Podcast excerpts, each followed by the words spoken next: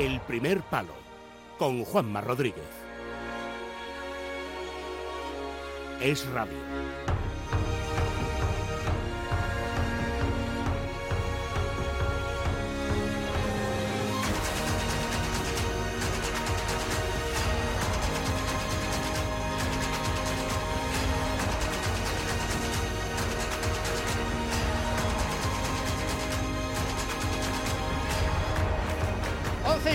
De la noche, una hora menos en la comunidad canaria. Eh, una hora menos en la comunidad canaria. bienvenidos un día más. Gracias, como siempre os digo, por estar ahí. Ya sabéis que vamos a estar haciendo compañía hasta las doce y media de la noche. Viendo el homenaje que ayer le rindió el Palacio de los Deportes, porque yo sigo llamándolo así, se llama Within Center, pero le llamo Palacio de los Deportes. Viendo el homenaje que ayer le rindió el Palacio de los Deportes a Luka Doncic, eh, llegas a la conclusión de que el cariño te lo ganas a pulso y que no depende tanto de los años que estés en un sitio, sino de, cómo los emplees, de cómo utilices esos años. Doncic estuvo solo, entre comillas, cuatro temporadas en el primer equipo del Real Madrid, pero el recibimiento que anoche le dieron los madridistas al jugador esloveno es el que podría haber recibido perfectamente uno que se hubiera tirado aquí, yo que sé, al menos eh, tres lustros. Es más, viendo el partido contra Mavericks, y todo lo que sucedió antes y después de ese partido es como si Luca, en realidad, eh, no se hubiera ido nunca, como si siguiera aquí, como si no hubiera decidido eh, hace ya cinco años emprender la aventura de la NBA.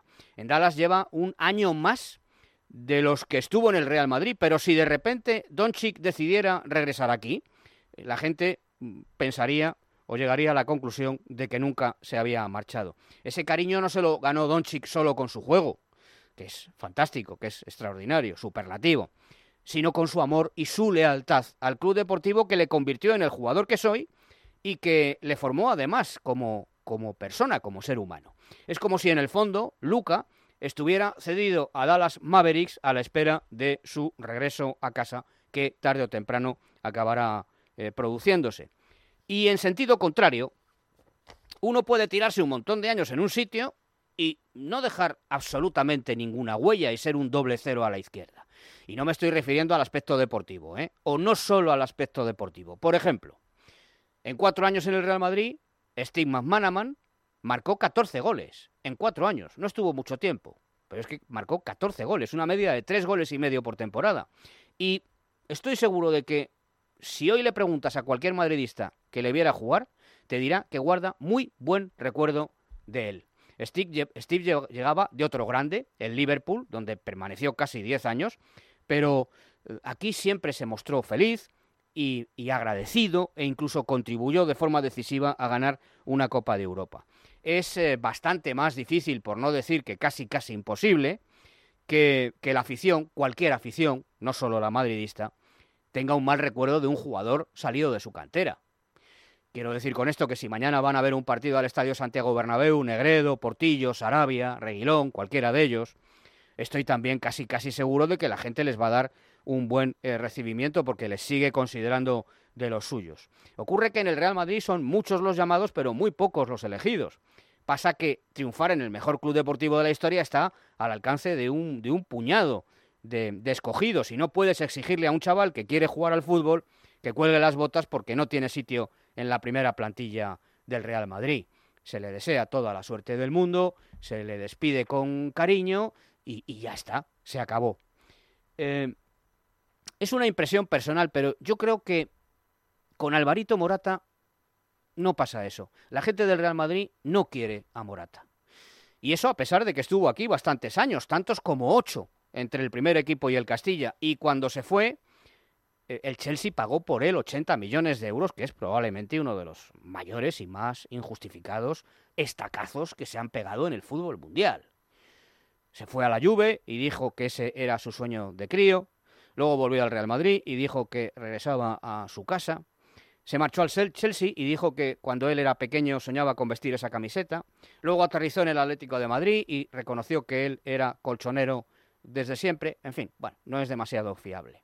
Yo cuando era un crío era del Real Madrid, no sé vosotros, y tenía amigos que eran, pues unos eran del Atleti, otros eran del, Rayo Vallecano, otros eran del Fútbol Club Barcelona, pero os prometo, os juro, que jamás a lo largo de toda mi vida he conocido un caso como el de Morata, que era del Real Chelsea Atlético de Turín.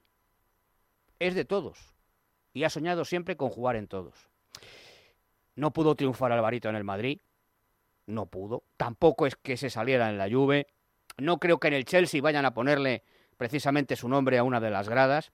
Y ahora está en el Atlético de Madrid. Y ayer, preguntado por Juanma Castaño acerca de si los árbitros le tratan ahora peor que cuando jugaba en el Real Madrid, eh, Morata respondió lo siguiente. Dijo, tú ya sabes la respuesta. Y todo el mundo también la sabe. Y yo tengo que decir esta noche que Alvarito Morata tiene razón. Todos sabemos la respuesta a esa pregunta. La respuesta a esa pregunta es que aún, Álvaro, respiras por la herida de no haber podido triunfar en el mejor. La respuesta a esa pregunta es que, Álvaro, sigues escocido después de tanto tiempo. La respuesta, Alvarito, a esa pregunta es que quieres ganarte el corazón de una afición, la colchonera, que jamás tendrás del todo, porque ellos te siguen considerando y te siguen viendo como un madridista. A mí, y creo que al resto también, me fastidió más lo que dijo Sergio Ramos, que es un auténtico símbolo del madridismo, pero tus insidias, querido Álvaro Morata, son tan insignificantes como tu paso por el Real Madrid. Sé valiente y dilo. Dilo. Sí. Me tratan mejor en el Atlético de Madrid. Dilo. Alvarito. Libérate, suéltalo. Y sé feliz, hombre. Sé feliz. Que lo tienes casi todo menos el Real Madrid. Y eso es casi un pleno. Disfruta de la vida. Siete sobre las once, empezamos. El primer palo